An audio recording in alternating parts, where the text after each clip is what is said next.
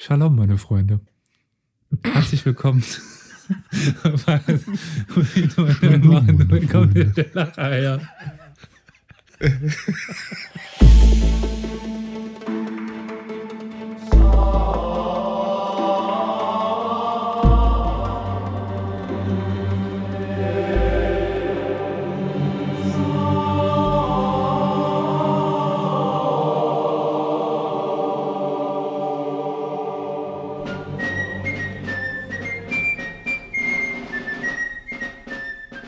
Shalom, liebe Zuhörerinnen und Zuhörer. Ja, herzlich willkommen zu der neuen Folge von Historia Universalis, dem Geschichtspodcast. Ganz herzlich an meiner Seite begrüßen möchte ich heute die beiden äh, wunderbarsten Menschen dieser Welt. Einmal nach äh, Dresden äh, zu Carol. Hallo, Carol. Schalümchen. Und äh, einmal nach Köln zu Olli. Hallo zurück. Ja, nach der wunderbaren und überragenden letzten Folge möchte ich euch in dieser e- Episode ein Thema näher bringen, dessen geografische Verortung man ja am der typischen, der landestypischen Begrüßung schon feststellen konnte. Ich denke, ihr habt alle gewusst, es handelt sich um Dänemark. Jawohl, genau. Nein, na, natürlich nicht. Also nicht Dänemark. Bei der neuen Folge gehen wir nach äh, Israel, in das Land Judäa und Galiläa. Mhm. Und zeitlich, ich weiß nicht, wie das sprachlich ist, aber Shalom war es bestimmt damals noch nicht so ganz, sondern nur in, in die Richtung, wir sind nämlich in der Antike. Mhm. Und wir beginnen im Jahr des Jahre des Herrn, 63 vor Christus. Mhm. Und in diesem Jahre nutzt Cnaeus Pompeius Magnus, den wir schon kennen, aus einer anderen Folge, einer Folge von Olli, mhm. einen Machtkampf der Hasmonäer, der damaligen jüdischen Dynastie aus, um Judäa und Galiläa unter römische Kontrolle zu bringen. Mhm. Da gibt es den Historiker Flavius Josephus, der sagt, Jerusalem machte er, also Pompeius, den Römern tributpflichtig, entzog die Städte in äh, Keule Syrien, welche der Hauptstadt Judäas unterworfen waren.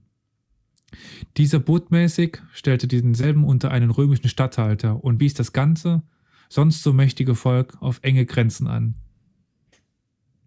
Ja, also einige Städte wurden unter syrische Statthalter gestellt und der Rest bildete ein jüdisches Klientelkönigreich, das einem Hohepriester dem ein Hohepriester vorstand. Mhm. Könnt ihr euch unter Klientelkönigreich was vorstellen? Klingt nach Lobbyismus. ja, von den Römern eingesetzt, oder? Genau, ja. Einfach. Dem, es gab zwar offiziell einen Herrscher über das Land, aber der war sehr abhängig vom römischen mhm. Reich. Dann gab es äh, den römischen Statthalter Gabinus. Und er führte 57 vor Christus die Trennung des Hohepriesteramtes von der politischen Verwaltung ein und teilte das Königreich in fünf aristokratische Distrikte ein, um besser die römischen Interessen durchsetzen zu können. Unser alter Bekannter Caesar, Caesar fügte, verfügte wiederum 47 vor Christus, dass der Hohepriester gleichzeitig Herrscher war und gab einige Rechte wieder an den Hohepriester zurück, zum Beispiel die Steuerrechte. Mhm. Und es wurde gleichzeitig ein Prokurator, ein Epitropos eingesetzt. Der hatte die eigentliche Macht, die eigentliche militärische Macht. Mhm. Und das war zuerst der Jude Antipater. Antipater? Antipater. Das ist aber ein ungünstiger Name. Antipater. Und der Sohn des Prokurators Antipater kennen wir alle. Hm. Es gibt da so ein schönes Weihnachtslied.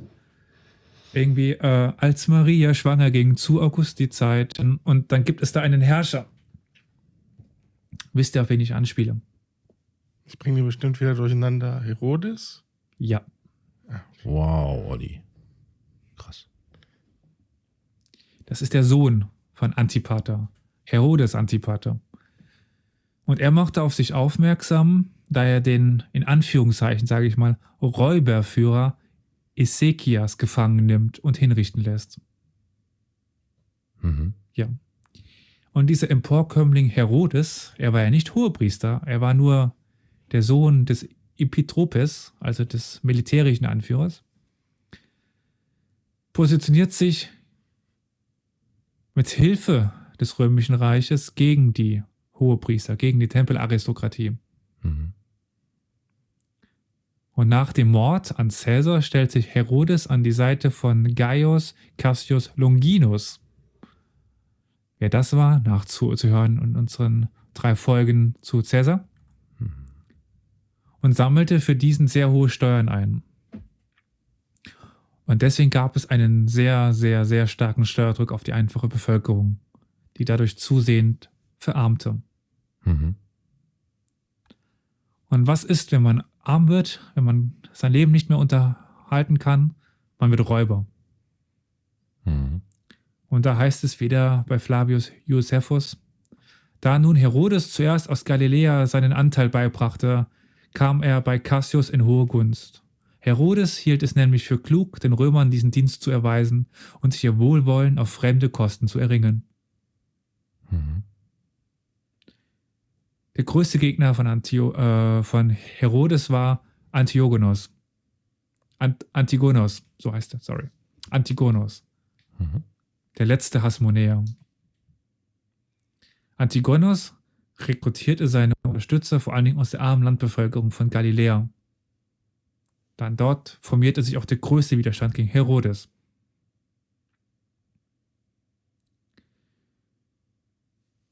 Und diese Räuberhorden eben war das Markenzeichen von Herodes, diese zu vernichten. Und so sollte sich eben Herodes auch gegen Antigones durchsetzen. Mhm. Ja. Und so war auch der letzte Hasmonäer Geschichte dann. Unter Herodes wurde die Tora als Rechtsgrundlage durch das römische Rechtssystem ersetzt. Und insgesamt wurden viele weitere römische äh, jüdische Traditionen zugunsten römischer abgeschafft. Und so brachte er zusätzlich zu den hohen Steuern noch mehr Juden gegen sich auf.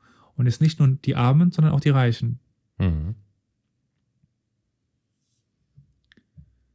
Und dann heißt es weiter, er, Herodes, bestimmte nämlich, dass die Diebe außer Landes verkauft werden sollten.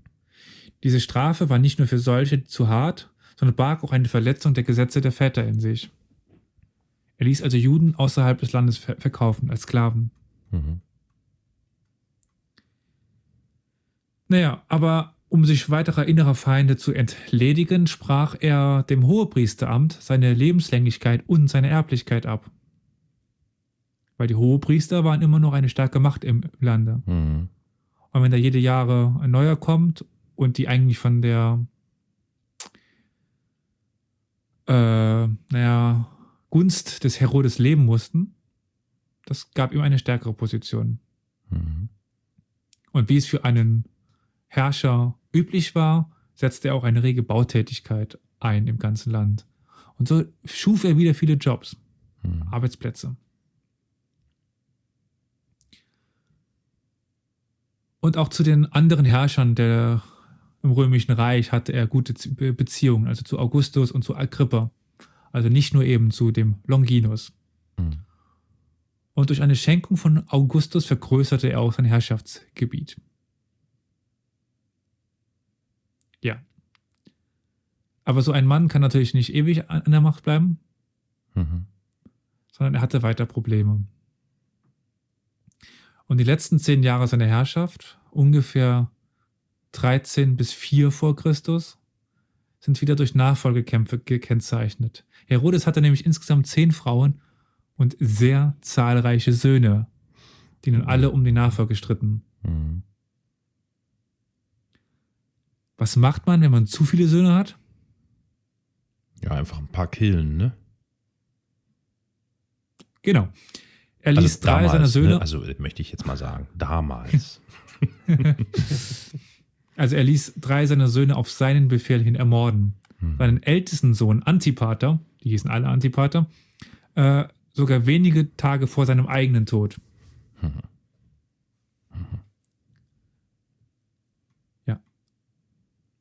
Und wie viele sind jetzt übrig geblieben? Ein paar.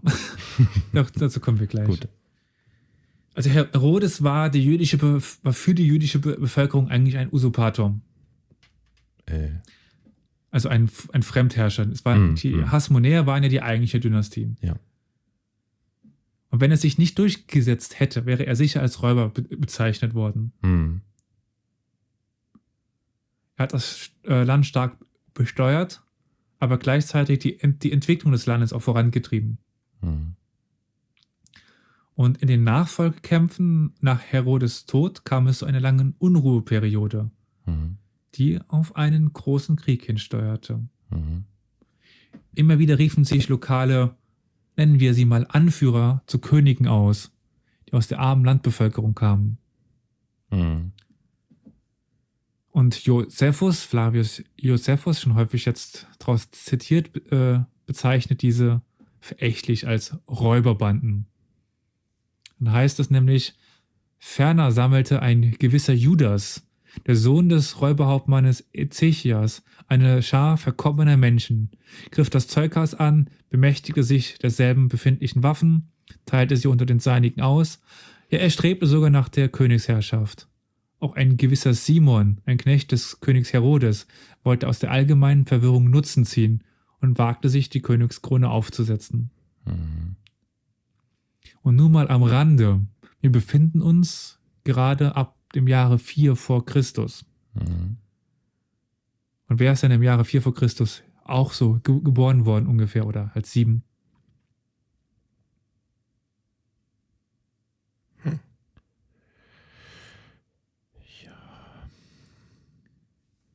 Und dank eines großen Rechenfehlers denken wir heute alle, er hätte am falschen, im falschen Jahr ge Geburtstag. Etwa Jesus Christ Superstar? It's correct. Ah, zehn Punkte. Nur um einfach mal das Ganze noch ein bisschen zu ver verorten. Also Ja. in dieser Zeit wächst oder soll Jesus aufgewachsen sein. Mhm. Mhm. Nun vielleicht, wieso er so einen Zuwachs bekommen hat, so als Mhm. Mhm. vielleicht war Jesus Christus nur einer von unter diesen vielen Räuberhauptmännern. Mhm. Mag jetzt ja ketzerisch klingen, aber Wollte ich gerade sagen, eine sehr gefährliche, provokante Behauptung. ja.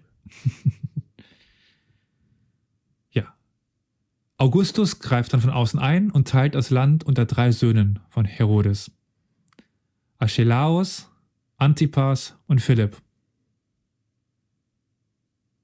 Herodes Antipas, nach seinem Vater, gründet dann eine neue Hauptstadt, Tiberias, auf einem alten jüdischen Gräberfeld, was ihm vielleicht nicht unbedingt die Sympathien der Juden einbrachte. Mhm.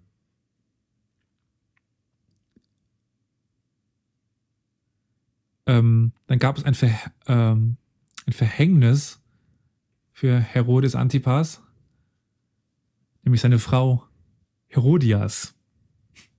Das war die Tochter seines Halbbruders.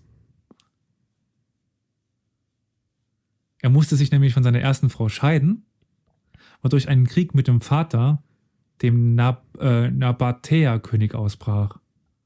Und andererseits bekam er auch äh, politisch ziemlichen Gegenwind Mhm. Weil er, naja, die Tochter seines Halbbruders heiratete. Gut. Und dann, um nochmal auf die Bibel zu rekurrieren, Johannes der Täufer soll ihm laut Neuem Testament wegen der unrechtmäßigen Ehe angeprangert haben. Mhm. Und wie ich schon meinte, in diese Zeit tritt eben das Auftreten von Jesu. Mhm. Und zusammen mit Johannes dem Täufer gehört es sicherlich in den Kontext von sozialen und politischen Umwälzungen zu Beginn des ersten Jahrhunderts nach Christus. Und noch eine kleine Frage: Gibt es denn das Jahr Null? Nein. Gibt nur ein Jahr davor und ein Jahr nach Christus. Sehr gut.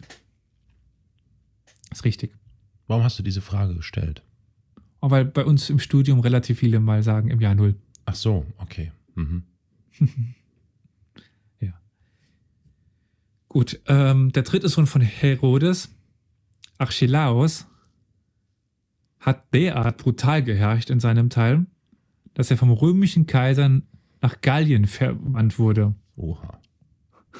Das muss man auch erstmal schaffen. Mhm. Naja, dann wurden Judäa, Samaria und Idumea direkt unter römische Verwaltung, äh, Verwaltung gestellt. Mhm. Doch da, danach sollte sich die politische und wirtschaftliche Lage weiter rapide verschlechtern. In der Zeit der römischen Ver Verwaltung wurde Judäa von einem Prokurator aus Caesarea geleitet. Und der hatte eigentlich nur Auxiliartruppen zur Verfügung, das heißt Hilfstruppen, Mhm. keine römischen Truppen. Und die von Herodes und seinen Söhnen eingeführte Steuerlast verringerte sich auch unter römischer Verwaltung nicht. Die römischen Prokuratoren waren in der Zeit immer unsensibler den jüdischen Belangen gegenüber und insbesondere ein gewisser Herr namens Pontius Pilatus. Mhm. Der sagt uns auch noch was, nicht wahr? Natürlich. Und er ließ eine römische Standarte nach Jerusalem bringen. Nach Jerusalem bringen. Mhm. Oder den Bau eines Aquäduktes durch den Tempelschatz bezahlen. Und sein brutales Vorgehen gegen die Samaritaner führte schließlich zu seiner Absetzung.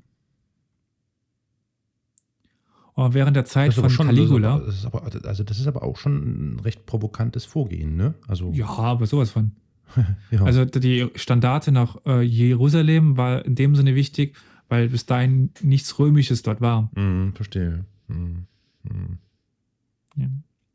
Und während der Zeit von Caligula kam es zu dem Höhepunkt der schlechten römisch-jüdischen Beziehungen.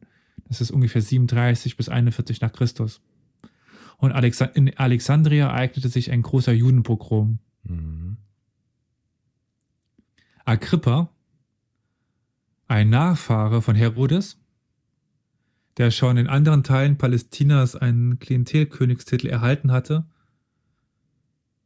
wurde von Caligulas Nachfolger Claudius auch mit dem Königstitel von Judäa belehnt. Mhm. Somit war das Königreich ungefähr wieder in der Größe wie unter Herodes rekonstruiert. Mhm. Doch dann tritt eine Gruppe auf, oder die, tritt- die tritt auch schon vorher auf, auf die möchte ich kurz in einem Exkurs eingehen. Die sogenannten Zeloten. Mhm. Und die verbindet Flavius Josephus mit der Umwandlung Judäas in eine römische Provinz. Da heißt es dann, das Gebiet des Archelaos wurde in eine Provinz umgewandelt und als Prokurator wurde Cuponius entsandt, der vom Kaiser Obrigkeit, Gewalt, einschließlich des Rechtes, die Todesstrafe zu verhängen, empfing. Mhm. Während seiner Amtszeit verleitete ein Mann aus Galiläa mit Namen Judas die Einwohner der soeben genannten Provinz zum Abfall, indem er es für einen Frevel erklärte, wenn sie bei der Steuerzahlung an die Römer blieben und nach Gott irgendwelche sterblichen Gebiete, äh, Gebiete auf sich nehmen würden, irgendwelche anderen sterblichen Ge- Gebiete auf sich nehmen würden. Mhm. Es war aber dieser Mann, ähm, Wanderredner einer eigenen Sekte, der den anderen Juden in nichts glich. Mhm. Mhm. Die Spuren der Zeloten reichen bis in die Zeit von Herodes zurück. Josephus bezeichnet Angehörige der Zeloten häufig als Listai, Latrones.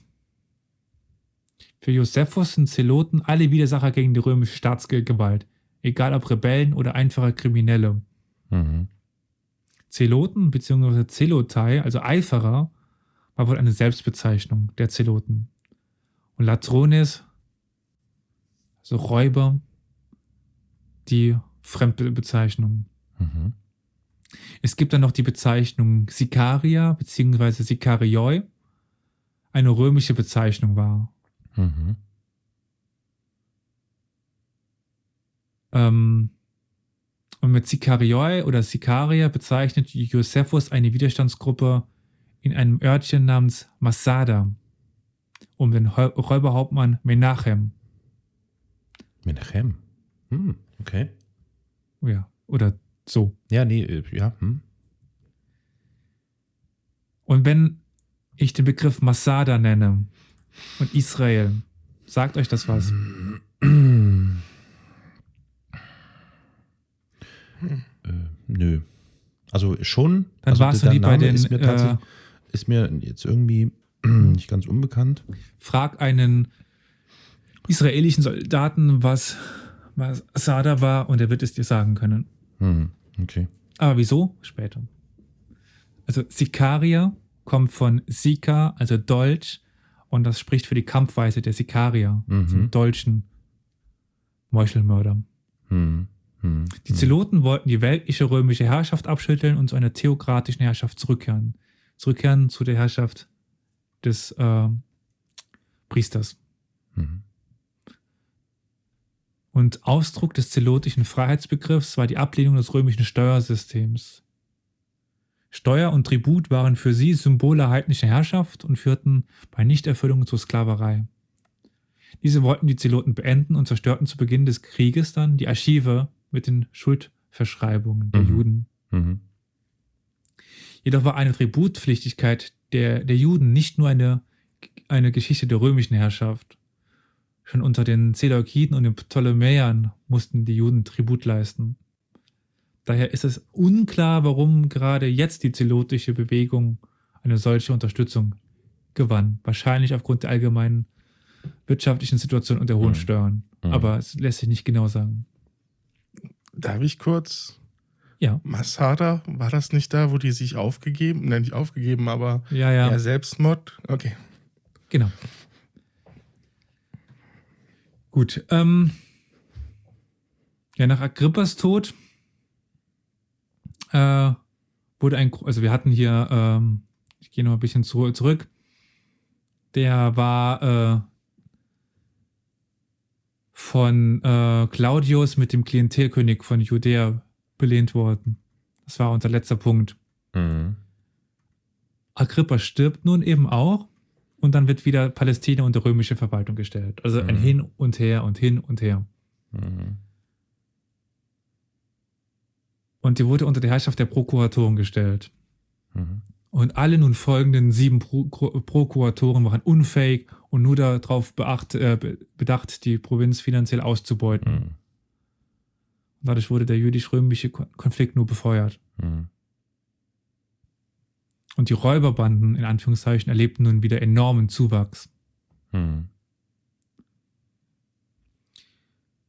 Und während eines Pascha-Festes soll ein römischer Soldat, der in Jerusalem stationiert gewesen war, dem Tempel versammelten Volk in, Zitat, unanständiger Weise sein Gesäß zugekehrt, Zitat Ende, haben. Mhm.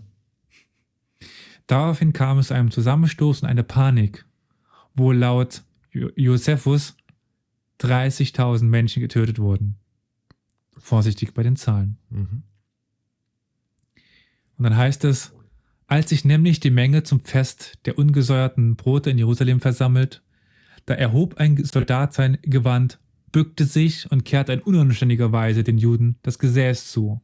Zugleich gab er einen Laut von sich, der dieser Haltung entsprach. Darüber geriet das ganze Volk in hellen Zorn und forderte mit Geschrei von Kumanus die Bestrafung des Soldaten. Einige, einige junge Männer, die von Natur aus zum Aufstand neigten, schritten zum Kampf, hoben Steine auf und begannen auf die Soldaten zu werfen. Die Prokuratoren wurden daraufhin nicht mehr Herr der Lage in Palästina. Das heißt, viele verlegten sich auch auf das Räuberhandwerk, weil es ziemlich ungefährlich erschien. Über das ganze Land hin ereigneten sich Räuberüberfälle und die wagemutigsten unternahmen sogar offene Empörungsversuche. Als der Prokurator Albinus 64 nach Christus abgerufen wurde, leerte er die Gefängnisse und, entließ alle Verbrecher und füllte das Land mit Räubern. Der Nachfolger von Albinus, Gessus, Gessius Florus, versuchte nur noch so viele Steuern wie möglich herauszuschlagen. Man merkt schon, das Element schlechthin, die Römer Geld.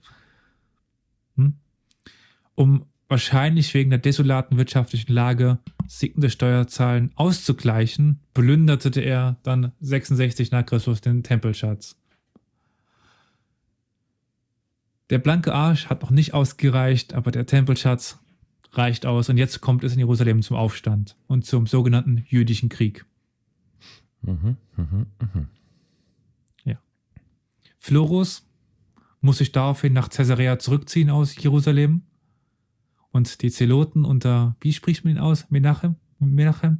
Ach, ja, keine Ahnung, wie man das ausspricht. Ich, Du hast den ja, Menachem, ja, ich, keine Ahnung, wie es Ja. richtig ausgesprochen wird. eroberte die Festung Masada. Alles klar. Mhm. Und in Jerusalem veranlasste der Tempelhauptmann El-Assar die Einstellung des täglichen Opfers an den Kaiser. Nochmal ein Zitat. Gleichzeitig gelang es auch dem damaligen Tempelhauptmann El-Assar, die im Tempel diensttuenden Hohepriester zu überreden. Sie sollten von Nichtjuden keine Gaben oder Opfer mehr annehmen. Mhm. Damit war der Grund zum Krieg gegen die Römer gelegt. Denn so verwarfen sie das für diese und den Kaiser dargebrachte Opfer. Mhm. So, wir haben jetzt Menachem in, Ma in Masada, El-Assar in Jerusalem. Mhm. Und in Jerusalem setzten sich die, Gewalt, die gewaltbereiten Zeloten gegen die Herodianer und den Hohepriester durch und übernahmen die Führung des Aufstandes. Mhm. Der Hohepriester Ana, äh, Ananias wurde durch Anhänger Menachems ermordet, worauf es dann auch innerhalb der Zeloten zu einer Aufspaltung kam. Mhm. Menachem wurde daraufhin von Anhängern von El-Assar ermordet, Mhm. woraufhin sich alle An Anhänger von Menachem nach Masada zurückzogen und erst gegen Ende des Krieges wichtig wurden. Also das Erste, was sie ta tatsächlich taten, war Krieg gegen, gegen sich selbst führen. Nicht gegen die Römer, sondern Krieg gegen sich selbst. Ja. Im Oktober und November 66 nach Christus geriet das, der syrische Statthalter bei Bet Horon mit der 12. Legion in einen Hinterhalt und wurde vernichtend geschlagen. Und nach der Niederlage wurde der erfahrene General Vespasian mit der Niederwerfung des Aufstandes beauftragt. Er beginnt seine Kampagne im Frühjahr 67 nach Christus zusammen mit seinem Sohn Titus. Mhm. Der Aufstand speiste sich hauptsächlich aus der armen Bevölkerung. Die Oberschicht war eher pro-römisch orientiert. Mhm. Bis Ende 67 nach Christus eroberte Vespasian ganz Galiläa. Die Jahre 68 und 69 sind durch einen Bürgerkrieg in Jerusalem und die Eroberung der restlichen Teile des Landes durch Vespasian gekennzeichnet. In Jerusalem hatte der noch extremere Flügel der Zeloten unter einem Johannes von Gischala die Macht ergriffen. Mhm. Ein anderer Zelotenführer, Simon Bagiora, hatte in Idumäa eine eigene Herrschaft aufgebaut. Im März, April 69 nach Christus wurde er dann von den Bürgern Jerusalems eingeladen, um die Schreckensherrschaft von Johannes von Gischala zu beenden. Also sie haben einen äußeren Feind, die, die Römer schreiten immer weiter vorwärts, Ja. aber statt sich gegen die Römer zu erwehren, kämpfen sie erstmal weiter gegen sich selber. Mhm. Die Folge war dann nämlich ein neuer Bürgerkrieg in Jerusalem zwischen Johannes, der den Tempelberg, und Simon, der die Oberstadt besetzt hielt. Mhm. Ja, die römische Rückeroberung stockte zu dieser Zeit aufgrund des Todes von Nero und einem Bürgerkrieg, in dem Mhm. Vespasian zum Kaiser ausgerufen worden war. Daraufhin war nur noch sein Sohn Titus für die Rückeroberung Palästinas verantwortlich. 70 nach Christus etablierte sich noch eine dritte Partei in, in Jerusalem um den Priester El-Assar ben Simon. Nun bekämpfen sich innerhalb von Jerusalem drei Parteien. Und mehr war auch eigentlich nicht, nicht geblieben. Mhm.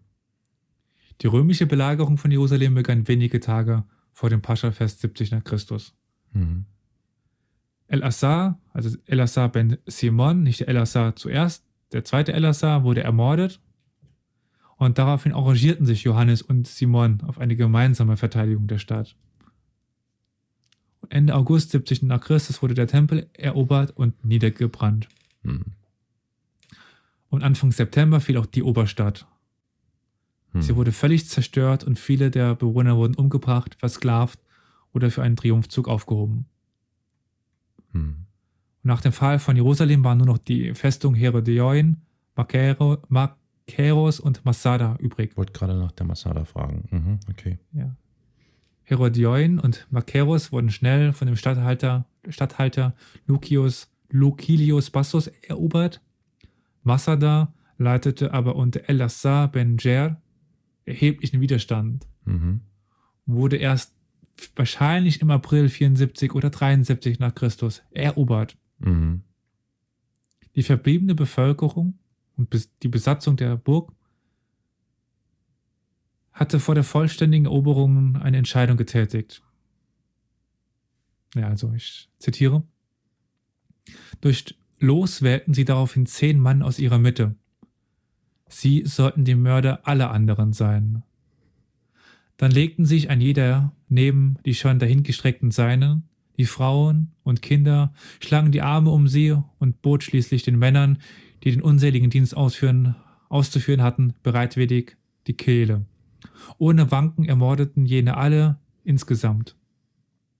Daraufhin bestimmten sie dieselbe nach demselben Ge- Gesetz das Los auch für sich untereinander. Der ausgeloste Mann hatte die Neuen zu töten.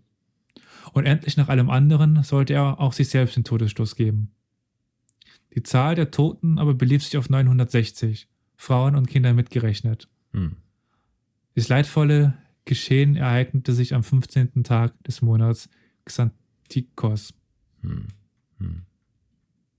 Die Römer fanden eine leere Burg vor, eine leere Festung. Hm. Und seitdem, oder nicht seitdem, also die moderne israelische Armee schwört auf Masada, Mhm. nie mehr Masada. Mhm. Mhm. Das ist der Schwur der israelischen Armee. Mhm. Die wirtschaftliche Lage war seit der römischen Eroberung immer schlechter geworden. Insbesondere unter den römischen Prokuratoren litt die Bevölkerung un unter enormen Steuern und Abgaben, die sie wahrscheinlich schlussendlich in die Räuberei oder Aufstand trieb. Der Mhm. Krieg war eigentlich unausweichbar gewesen. Geführt wurde er von einfachen Bauern und Priestern, Mhm. weil die reiche Oberschicht pro-römisch eingestellt war. Um sich ein Zubrot zu verdienen, agierten die Banden zu Beginn teilweise noch als Räuberbanden, lokal agierende Widerstandsgruppen, die sich erst im jüdischen Krieg zu einer oder im Endeffekt drei Bewegungen zusammenschlossen. Mhm. Ja, das war die Geschichte der, des jüdischen Staates, sage ich jetzt mal, der jüdischen, des jüdischen Königreichs, Mhm. seit der, von der römischen er Eroberung bis, zur, bis zum ersten jüdischen Krieg, Mhm. bis zum Ende des ersten jüdischen Krieges. Wenn ich mir das so anhöre, ist das ja eine ziemlich blutige Angelegenheit geworden, Ja. wie das ja ganz oft der Fall ist. Ähm, Gibt es denn da irgendwie m, belastbares Zahlenmaterial, äh, Aussagen zu Opfern auf beiden Seiten oder ja, doch beiden Seiten, sag ich jetzt mal, also römisch, Hm. jüdisch? Nein, also das Problem ist, wir haben eigentlich nur einen Historiker, der darüber schreibt, das ist Flavius Hm. Josephus, Hm. selber Jude, aber pro-römisch. Hm. Äh, der hat jetzt nicht so viel schlechte Worte dran, drüber ver verloren. Also er schreibt ja diese 30.000, die äh, Jerusalem da bei dem Eintagesaufstand ums Leben kamen oder Mehrtagesaufstand Ja, ja, bei dem ja, nackten Gesäß. ja. Die Zahl ist sicherlich mit Vorsicht zu, zu betrachten. Dann gibt es noch die Zahlen von, Ma von Masada. Wie viel waren das? Äh, 996, äh, warte. Wie viel hatte ich? Äh, 900, Mitte 900 waren es. Mhm. 960, ja. Mhm. Okay. Am- Hm. Ich meine, an sich soll da niemand überlebt haben. Hm. Naja, deswegen frage ich, weil das. Wer berichtet darüber, dass es 960 waren? Nee, gut, Masada sowieso, aber wenn ich höre, Mhm. dass im Anschluss an den. Die Juden haben sicherlich einen hohen Blutzoll bezahlt. Hm, hm, hm. Hm, krass. Wie kommt's, Olli, dass du das äh, mit, ähm, dass du Masada zuordnen konntest? Ja, da würde ich, glaube ich, gerade nochmal einen Gruß an die Kollegen vom Zeitsprung machen. Ah, Ich glaube, Genau. die hatten eine komplette Folge über Masada, Mhm. wo das Ja, etwas sie. genauer beschrieben wurde. Jo, Grüße gehen raus an die Zeitsprung-Kollegen. Ja, okay, interessant. Ja, Hm. gut. Ja, dann vielen Dank. Ja, ich hoffe, es war in interessant, Sehr die interessant. Geschichte danke. des jüdischen Königreichs. Mhm. Dann würde ich sagen, machen wir einen Feedback-Blog, oder? Auf jeden Fall. Jawohl. Ja, also, möchtet ihr uns erreichen und äh, eure Meinung kundtun, dann könnt ihr das tun. Ihr könnt einen Kommentar schreiben auf, auf unsere Webseite www.historia-universales.fm. Ihr könnt uns aber auf, auch auf allen möglichen sozialen Netzwerken schreiben, kontaktieren, was auch immer. Da hätten wir auf der einen Seite Twitter, das ist äh, Carol. Mhm, genau, dort erreicht ihr uns unter Geschichtspot. Ja, oder bei Facebook, das ist Olli. Das ist Ed Geschichtspodcast oder unter unserem Namen Historia Universalis. Und bei YouTube sind wir auch zu finden unter Historia Universalis, der Geschichtspodcast. Wer lieber aber seine Stimme für sich sprechen lässt, der kann uns auch anrufen. Wir haben nämlich einen Anrufbeantworter. 24 Stunden, sieben Tage die Woche. Wie lautet denn da die Nummer? Die lautet 0351 841 68620. Ja. Oder per Mail kann man uns noch erreichen unter Podcast at historia-universalis.fm. Ja, und wenn ihr uns auf andere Möglichkeiten hören wollt, keine Ahnung, ihr habt uns jetzt irgendwie gefunden auf un uns, unserer Website und äh, wollt aber nicht immer mühsam die jede Folge runterladen, dann könnt ihr uns natürlich folgen auf allen möglichen Podcatchern oder auf Spotify oder wo ihr noch, Bei Enervision. oder? Apple Podcasts. Ja, ich glaube, Die drei was wichtigen. sollte es dann erstmal gewesen sein an Möglichkeiten uns zu hören, aber das sollten genug sein. Ja, dann bleibt uns ja nichts anderes als äh, Danke zu sagen. Danke, Elias, für die interessante Folge. Und danke, liebe Zuhörerinnen, fürs Zuhören. Ich sag schon mal auf Wiederhören. Ja, da schließe ich mich an. Bis dann. Oh.